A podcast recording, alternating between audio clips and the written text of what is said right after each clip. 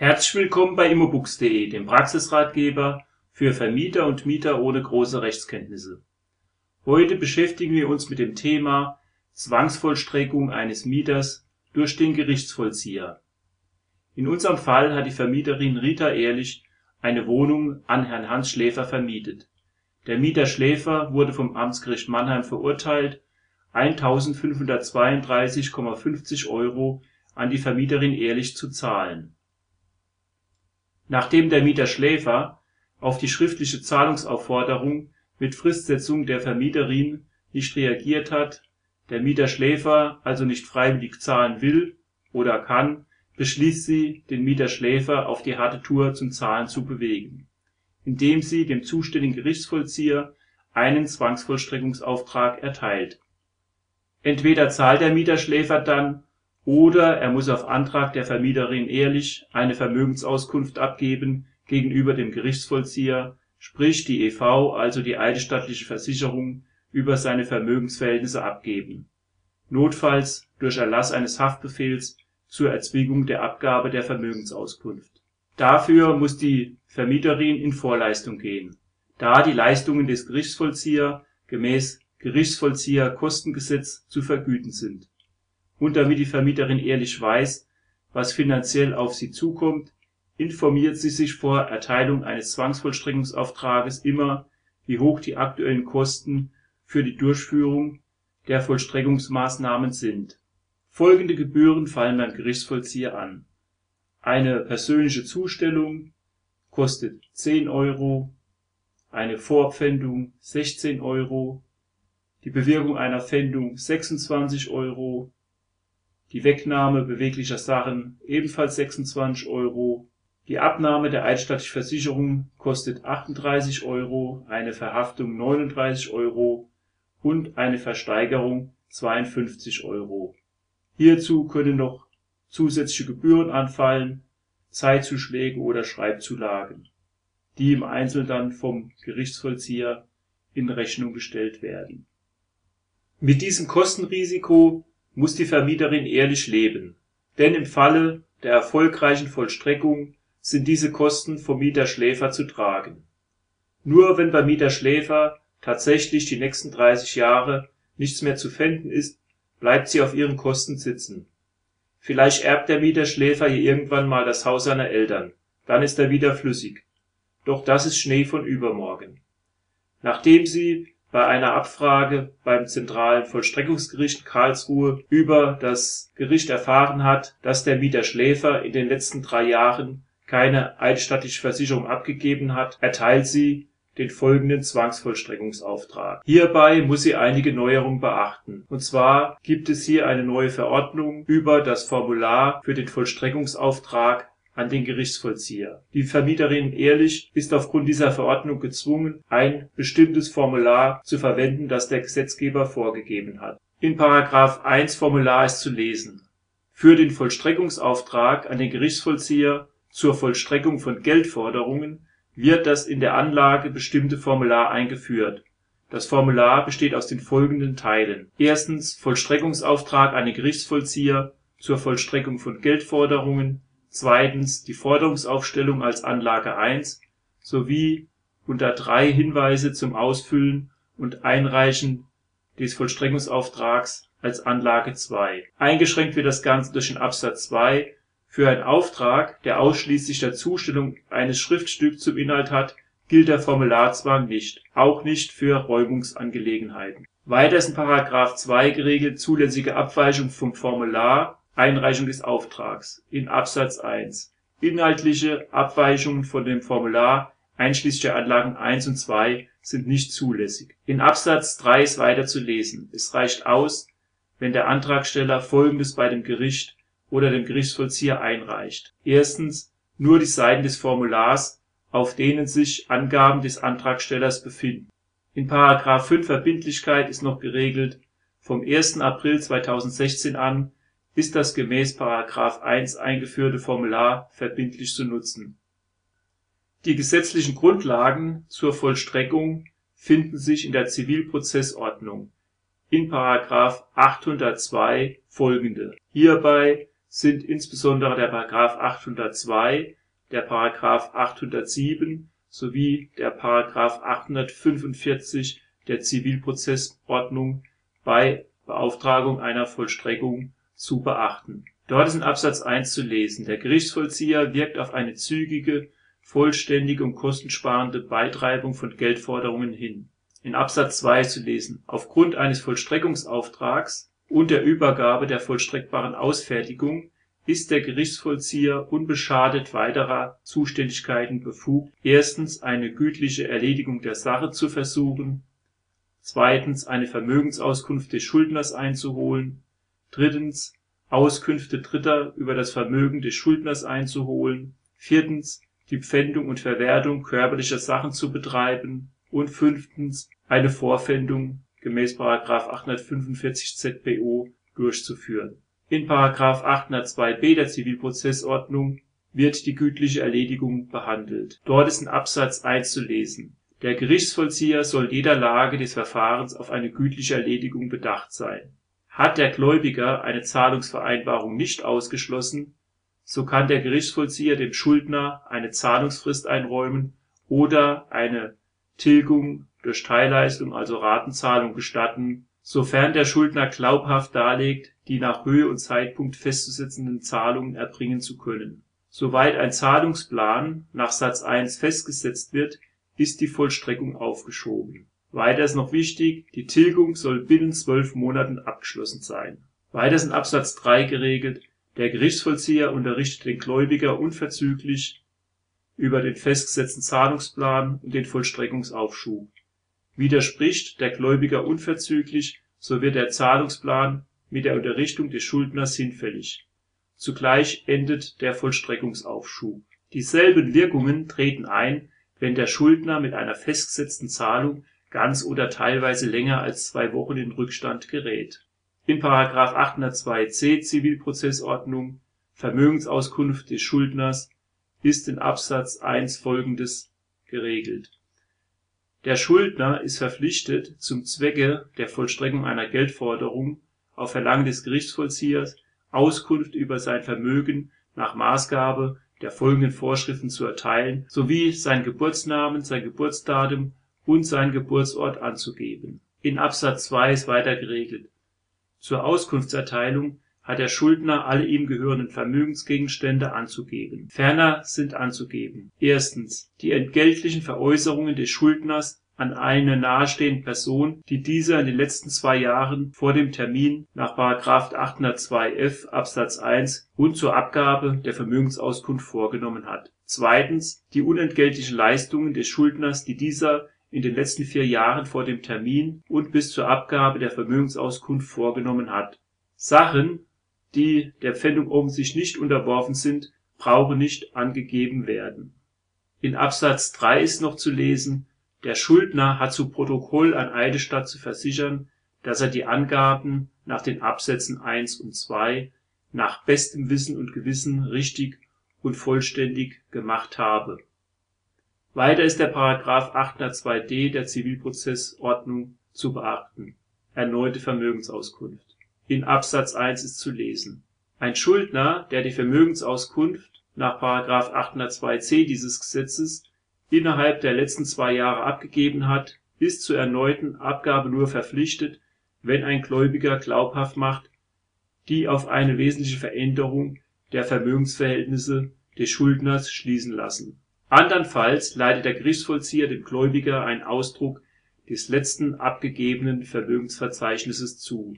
Der Gläubiger darf die erlangten Daten nur zu Vollstreckungszwecken nutzen und hat die Daten nach Zweckerreichung zu löschen in § 802e der Zivilprozessordnung ist die Zuständigkeit geregelt, und zwar in Absatz 1: Für die Abnahme der Vermögensauskunft und der eidesstattlichen Versicherung ist der Gerichtsvollzieher bei dem Amtsgericht zuständig, in dessen Bezirk der Schuldner im Zeitpunkt der Auftragserteilung seinen Wohnsitz hat. In § 802f der Zivilprozessordnung Verfahren zur Abnahme der Vermögensauskunft ist in Absatz 1 zu lesen zur Abnahme der Vermögensauskunft setzt der Gerichtsvollzieher dem Schuldner für die Begleichung der Forderung eine Frist von zwei Wochen. Zugleich bestimmt er für den Fall, dass die Forderung nach Fristablauf nicht vollständig beglichen ist, einen Termin zur Abgabe der Vermögensauskunft und lädt den Schuldner zu diesem Termin in seine Geschäftsräume. Der Schuldner hat die zur Abgabe der Vermögensauskunft erforderlichen Unterlagen im Termin beizubringen. Abweichend von Absatz 1 kann der Gerichtsvollzieher bestimmen, dass die Abgabe der Vermögensauskunft in der Wohnung des Schuldners stattfindet. Weiterhin ist in Absatz 5 noch bestimmt der Gerichtsvollzieher errichtet eine Aufstellung mit den nach § 802c Absatz 1 und 2 erforderlichen Angaben als elektronisches Dokument (Vermögensverzeichnis). Weiters in Absatz 6 zu lesen: Der Gerichtsvollzieher hinterlegt das Vermögensverzeichnis bei dem zentralen Vollstreckungsgericht und leitet dem Gläubiger unverzüglich einen Ausdruck zu. In § 802g der Zivilprozessordnung Erzwingungshaft ist in Absatz 1 zu lesen. Auf Antrag des Gläubigers erlässt das Gericht gegen den Schuldner, der dem Termin zur Abgabe der Vermögensauskunft unentschuldigt fernbleibt oder die Abgabe der Vermögensauskunft ohne Grund verweigert, zur Erzwingung der Abgabe einen Haftbefehl. Einer Zustellung des Haftbefehls vor seiner Vollziehung bedarf es nicht. In Absatz 2 ist noch geregelt, die Verhaftung des Schuldners erfolgt durch einen Gerichtsvollzieher in § 802h der Zivilprozessordnung ist noch geregelt in Absatz 1: Die Vollziehung des Haftbefehls ist unstatthaft, wenn seit dem Tag, an dem der Haftbefehl erlassen wurde, zwei Jahre vergangen sind. Gegen einen Schuldner, dessen Gesundheit durch die Vollstreckung der Haft einer nahen und erheblichen Gefahr ausgesetzt würde, darf, solange dieser Zustand dauert, die Haft nicht vollstreckt werden. Weiter ist in § 802 JZBO geregelt in Absatz 1 die Haft darf die Dauer von sechs Monaten nicht übersteigen. Weiterhin ist in § 802k der Zivilprozessordnung zu lesen, dass zu hinterlegende Vermögensverzeichnisse landesweit von einem zentralen Vollstreckungsgericht in elektronischer Form verwaltet werden. Dies ist in Absatz 1 zu lesen. Weiter ist zu lesen, ein Vermögensverzeichnis nach Satz 1 oder 2 ist nach Ablauf von zwei Jahren seit Abgabe der Auskunft oder bei Eingang eines neuen Vermögensverzeichnisses zu löschen. In Absatz 2 ist geregelt, die Gerichtsvollzieher können die von den zentralen Vollstreckungsgerichten nach Absatz 1 verwalteten Vermögensverzeichnisse zu Vollstreckungszwecken abrufen. Weitere gesetzliche Regelungen finden sich in § 803 der Zivilprozessordnung Pfändung. Dort ist zu lesen: Die Zwangsvollstreckung und das bewegliche Vermögen erfolgt durch Pfändung Sie darf nicht weiter ausgedehnt werden, als es zur Befriedigung des Gläubigers oder zur Deckung der Kosten der Zwangsvollstreckung erforderlich ist. Weiters in Absatz 2 zu lesen: Die Pfändung hat zu überbleiben, wenn sich von der Verwertung der zu pfändenden Gegenstände ein Überschuss über die Kosten der Zwangsvollstreckung nicht erwarten lässt. In § 845 der Zivilprozessordnung ist das Thema Vorpfändung geregelt. In Absatz 1 ist zu lesen Schon vor der Pfändung kann der Gläubiger aufgrund eines vollstreckbaren Schuldtitels durch den Gerichtsvollzieher dem Drittschuldner und dem Schuldner die Benachrichtigung, dass die Pfändung bevorstehe, zustellen lassen, mit der Aufforderung an den Drittschuldner, nicht an den Schuldner zu zahlen und mit der Aufforderung an den Schuldner, sich jeder Verfügung über die Forderung, insbesondere ihrer Einziehung, zu enthalten. Weiters in Absatz 2 noch zu lesen die Benachrichtigung an den Drittschuldner hat die Wirkung eines Arrests, sofern die Pfändung der Forderung innerhalb eines Monats bewirkt wird. Nachdem die Vermieterin Ehrlich nun die gesetzlichen Grundlagen kennt, die zur Erteilung eines Vollstreckungsauftrags notwendig sind, füllt sie das Formular, das vorgeschrieben ist, aus. Das Formular erhält sie über das Amtsgericht Mannheim. Dort gibt es einen Download-Link zum Bundesministerium der Justiz. Dann füllt sie das Formular Vollstreckungsauftrag an den Gerichtsvollzieher zur Vollstreckung von Geldforderungen aus. Das Formular selbst besteht aus mehreren Modulen A bis Q, die die Vermieterin ehrlich ausfüllen muss oder kann, um den Gerichtsvollzieher mit bestimmten Aufträgen zu beauftragen und einer Anlage das ist dann die Aufstellung ihrer Forderungen sowie noch ein Anlagehinweis. Als nächstes adressiert sie ihren Vollstreckungsauftrag an das Amtsgericht Mannheim, Gerichtsvollzieher, Verteilerstelle im Schloss Mannheim. Dann gibt sie ihre Kontaktdaten an, als Gläubigerin Ihre Telefonnummer und Ihre E-Mail-Adresse, sodass Sie der Gerichtsvollzieher jederzeit gut erreichen kann. Weiterhin gibt sie an, dass sie beabsichtigt, für die Gerichtsvollzieherkosten ein SEBA-Lastschriftmandat zu erteilen. So kann der Gerichtsvollzieher seine Kosten direkt vom Konto der Gläubigerin einziehen. Das führt zu einer Zeitersparnis. Zunächst macht sie im Modul A Angaben zu den Parteien. Sie ist die Gläubigerin Rita Ehrlich, Wohnhaft Sonnenwende 66a in Mannheim. Als nächstes macht sie Angabe im Modul A4. Dort gibt sie ihre Bankverbindung als Gläubiger an. So kann der Gerichtsvollzieher die Kosten von diesem Konto abbuchen bzw. vereinnahmte Gelder auf ihr Konto direkt überweisen. In A5 füllt sie dann aus, wer der Schuldner ist. Das in unserem Fall der Herr Hans Schläfer, Lupinallee in Mannheim. Um Verwechslungen zu vermeiden, nennt sie noch das Geburtsdatum und den Geburtsort des Schuldners Schläfer. Ein gesetzlicher Vertreter des Schuldners ist ihr nicht bekannt, deshalb macht sie auch in Modul A6 keine weiteren Angaben. Im Modul B kann sie noch angeben, ob sie nur die ausgefüllten Seiten einreicht oder den ganzen Antrag. Sie reicht den ganzen Antrag ein. Sie muss sowieso die Seiten ausdrucken. Deshalb kreuzt sie hier nichts an. In Modul C macht sie Angaben zu den Anlagen, die sie mit dem Auftrag einreicht, und zwar den Vollstreckungstitel gemäß Urteil des Amtsgerichts Mannheim vom 5.8.2016. Sie gibt noch das Aktenzeichen an.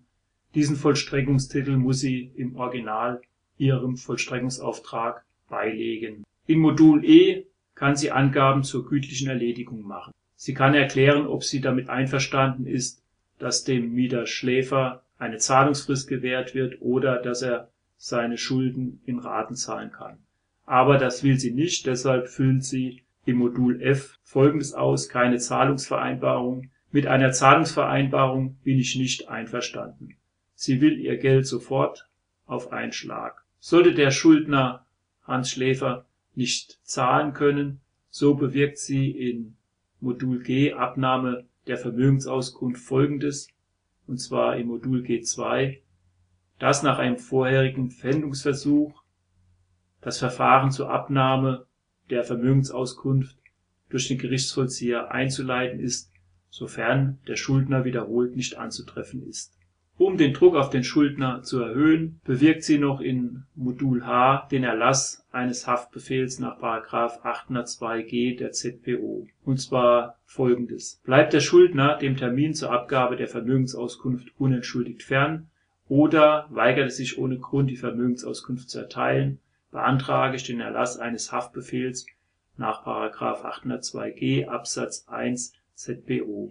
Den Gerichtsvollzieher bitte ich, den Antrag an das zuständige Amtsgericht weiterzuleiten und dieses zu ersuchen, nach Erlass des Haftbefehls diesen an den zuständigen Gerichtsvollzieher weiterzuleiten. Gegenüber der Gerichtsvollzieherin bzw. dem Gerichtsvollzieher stelle ich den Antrag auf Verhaftung des Schuldners. Weitere Angaben macht sie in Modul K. Und zwar bestimmt sie, was der Gerichtsvollzieher zu pfänden hat. Und zwar Pfändung körperlicher Sachen, Pfändung von Forderungen aus Wechseln und anderen Papieren. Weiterhin bewirkt sie die Taschenpfändung. Weiterhin beauftragt sie in Modul 3, die Pfändung soll nach Abnahme der Vermögensauskunft durchgeführt werden, soweit sich aus dem Vermögensverzeichnis pfändbare Gegenstände ergeben. Im Modul L macht sie keine Angaben, weil der Aufenthaltsort des Schuldnerschläfers bekannt ist. Weitere Ermittlungen will sie auch nicht beauftragen. Die nächsten Angaben macht sie im Modul P (Hinweise für den Gerichtsvollzieher), und zwar in P1 ich bitte um Übersendung des Protokolls. Weiter verfügt sie im Modul P5 Im Falle der Nichtzuständigkeit bitte ich um Weiterleitung des Vollstreckungsauftrags an den zuständigen Gerichtsvollzieher. Weiterhin bestimmt sie in Modul P6 Auf die Teilnahme am Termin zur Abgabe der Vermögensauskunft wird verzichtet. Im Modul P7 erklärt sie noch, dass sie als Gläubigerin nicht zum Vorsteuerabzug berechtigt ist. Im Modul Q kann sie Angaben machen zu möglichen Anwaltskosten. Ihr sind allerdings keine Kosten entstanden, da sie die Zahlungsklage selbst durchgeführt hat, ohne Anwalt beim Amtsgericht. Unterhalb des Moduls Q muss sie noch das Datum einfügen, 1. September 2016 und nach Ausdruck des Auftrags muss sie diesen noch unterschreiben. Weiter muss sie noch die Anlage 1 Forderungsaufstellung ausfüllen. Und zwar kreuzt sie an, der Gläubiger kann von dem Schuldner die nachfolgend aufgeführten Beträge beanspruchen. Das war die Hauptforderung in Höhe von 1.500 Euro.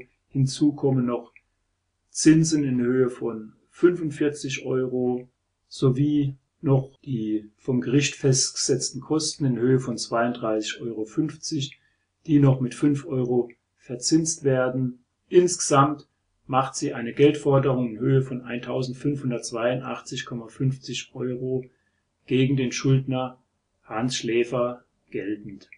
Hinzu kommen natürlich noch die Vollstreckungskosten des Gerichtsvollziehers, die der Schuldner Schläfer auch zu tragen hat als nächstes muss sie noch die Anlage 2 beachten (Hinweis zum Ausfüllen des Vollstreckungsauftrages).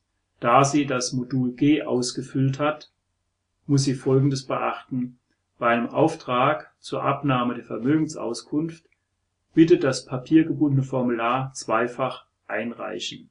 Also muss die Vermieterin ehrlich das Formular zweimal ausdrucken, unterschreiben und zusammen mit dem Vollstreckungstitel im Original also dem vollstreckbaren Urteil des Amtsgerichts Mannheim, beim Amtsgericht Mannheim der Gerichtsvollzieher Verteilerstelle einreichen, um ihren Auftrag zu bewirken. Doch wie geht es weiter in unserem Fall? Zunächst reagiert der Mieter Schläfer überhaupt nicht auf die persönlichen Zustellungsversuche des Gerichtsvollziehers, er macht einfach die Tür nicht auf und auch auf die Ladung des Gerichtsvollziehers zur Abgabe der eidstattlichen Versicherung reagiert er nicht Erst als dem Mieter Schläfer der Haftbefehl droht, wird er weich. Der Gerichtsvollzieher pfändet beim Mieter Schläfer eine goldene Uhr, die er von seinem Großvater geerbt hat. In der Wohnung selbst ist nichts Pfändbares zu finden. Der Mieter Schläfer, der mittlerweile eine neue Arbeitsstelle gefunden hat, vereinbart mit dem Gerichtsvollzieher eine Ratenzahlung mit 100 Euro monatlich, um die Abgabe der eidesstattlichen Versicherung abzuwenden. Somit hat die Vermieterin ehrlich wieder das erreicht, was sie wollte, genug Geld in der Kasse, um ihre Immobilie instand zu halten und ihre Steuern beim Finanzamt zu zahlen. Aber das ist Thema eines anderen Ratgebervideos. Falls Sie noch Fragen oder Anregungen haben, erreichen Sie uns wie immer unter immobook.t-online.de oder Sie besuchen unsere Website vermietershop.de Abschließend wünschen wir Ihnen noch eine gute Zeit. Tschüss, Ihr Immobooks-Team